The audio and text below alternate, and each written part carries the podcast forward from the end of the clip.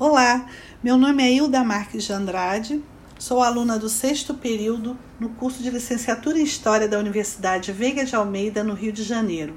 Minha matrícula é 20182100525 e o objetivo desse podcast é fazer uma análise comparativa entre um dos textos que estudamos em sala de aula e um produto cultural.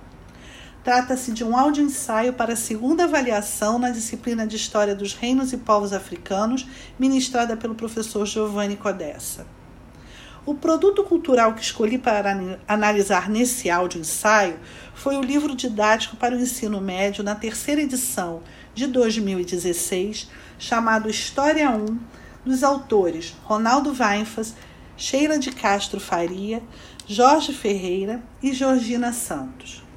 Ele será analisado à luz das informações contidas no texto Escravidão Interna na África antes do Tráfico Negreiro, da professora Talita Tavares Batista Amaral de Souza, da Universidade Cândido Mendes. Será que nessa produção cultural que eu escolhi finalmente encontraremos conceitos mais contemporâneos relacionados ao estudo da África? As lutas de resistência à escravidão serão valorizadas ou, no mínimo, citadas? De que forma é abordado nesse livro o papel da escravidão interna na África? Será que mais uma vez veremos prevalecer o conceito eurocêntrico de que a escravidão interna em África legitima o tráfico atlântico de escravos? Bem, no texto da professora Talita Tavares é dado um destaque inicial na percepção da autora para uma visão superficial e muitas vezes irreal que se tem da cultura africana, denominada por ela de visão romântica, com imagens ligadas à natureza, personagens exóticos, silvestres e rústicos. Ela afirma que o continente africano possui uma cultura muito mais rica e complexa em vários contextos, tanto sociais, históricos, culturais, religiosos e políticos. Motivada pela necessidade de fornecer informação bem fundamentada sobre o continente africano, a autora lança a luz sobre a questão da escravidão. Se aprofunda nas origens, no conceito, na natureza da escravidão africana e esclarece a formação e organização dos estados produtores de escravos, porque nos últimos dez anos têm se desenvolvido estudos mais aprofundados, revelando que os povos africanos também produziam internamente opressão e exploração de homens, mulheres e crianças. O texto aborda a escravidão praticada por líderes africanos, por razões variadas, desde remotos tempos, muito antes da chegada dos colonizadores portugueses. Um dos motivos para a escravização acontecia após a expulsão de algum indivíduo acusado de feitiçaria da convivência com seu grupo social. Esse afastamento levaria automaticamente a ser um estrangeiro e, como tal, poderia ser comercializado e estabelecer novos laços de parentesco com outros grupos aos quais deveria lealdade. Nessa escravidão interna pré-colonial africana, outra razão de comercialização era a fome. A autora cita negócios, inclusive de cativos brancos, vindos do Mar Cáspio, dos Balcãs e da Grécia. As pessoas também poderiam ser transformadas em escravos por punição de algum crime ou por dívida, também chamada de escravidão doméstica ou de parentesco. Nesse caso, os escravos poderiam ter acesso à terra enquanto um meio de produção. Poderiam casar-se com pessoas livres e algumas vezes eram considerados como membros da família do seu proprietário. Mas o sistema escravista, que era essencialmente econômico, adquiriu contornos raciais no século XIX, através de um projeto de expansão europeia pelo mundo. A presença da escravidão interna e do comércio de escravos no interior da própria África facilitou a ideia de comércio de escravos africanos entre os continentes, de acordo com os estudos da autora. E esse comércio à distância fortaleceu as relações sociais de produção escravista na África pré-colonial.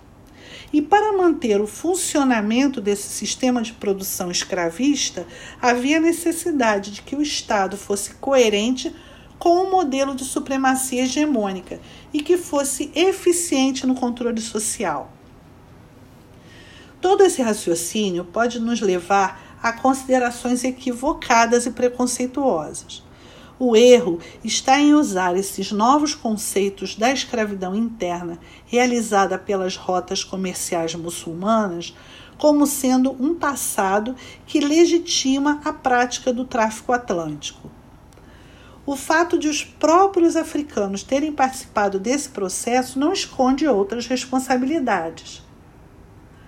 Outro erro está no tratamento desigual dado ao tema nas produções culturais, como materiais didáticos, filmes e livros, ou na fala da sociedade, a escravidão na Grécia, Roma, Egito e América, com o objetivo de manter a lógica de desigualdade e preconceito.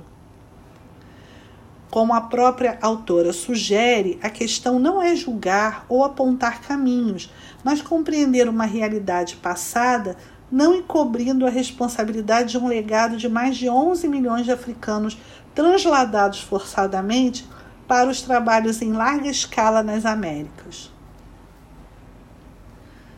Ao analisar o livro do ensino médio História 1, de autoria já citada, percebo que em muitas oportunidades é citada a diversidade cultural africana e não é encoberto o eurocentrismo que insiste em um processo de invisibilização, mantendo preconceitos e estereótipos. Na minha análise, chego à conclusão que esse livro que apresenta a África de forma não preconceituosa e sem a lógica da episteme eurocêntrica branca é um livro a ser utilizado. O capítulo 8 trata dos reinos e povos africanos, dando informações corretas sobre a escravidão interna, conforme foi citado no texto da professora Talita Tavares, e traz informações importantes sobre os reinos africanos, seus líderes e seus conflitos, inclusive lutas de resistência contra os portugueses, além de aspectos sobre a religiosidade. Esse é um capítulo diferente para um livro didático de ensino médio, uma vez que não temos essas informações sendo of oferecidas rotineiramente. As histórias de resistência à escravidão na África ou nas Américas não é valorizada normalmente, mantendo as lógicas de desigualdade e preconceito num processo de invisibilidade das questões culturais desse povo que ocorre por vontade de dominação. O processo de luta contra a escravidão em solo africano é negligenciado, como se não houvesse história de resistência. Mas isso não acontece nesse livro. Minha análise das narrativas sobre a escravidão neste livro ultrapassou um pouco a escravidão secular aquela anterior à Idade Moderna tratada no texto da professora Talita Tavares.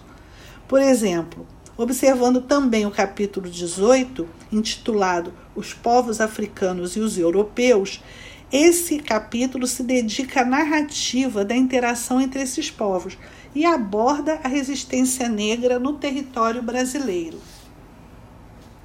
Na verdade, o final do capítulo 17 já nos traz informações sobre um conflito de resistência no Quilombo dos Palmares, citando dois líderes negros, Zumbi e Gangazumba.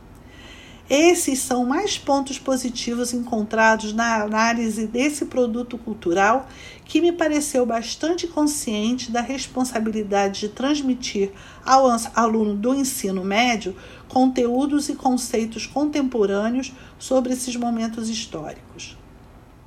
A escravidão é fruto de opressão, dominação e de manutenção do poder, além de uma ação que mantém privilégios e domínios de um povo sobre o outro.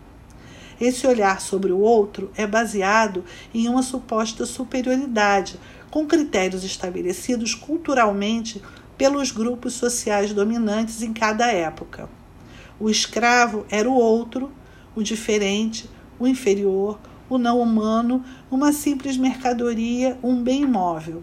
Por isso deveria ser subordinado, trocado, comprado ou vendido E o tratamento desigual nos materiais didáticos, filmes e livros para as lutas de resistência tem o objetivo de manter uma lógica de desigualdade.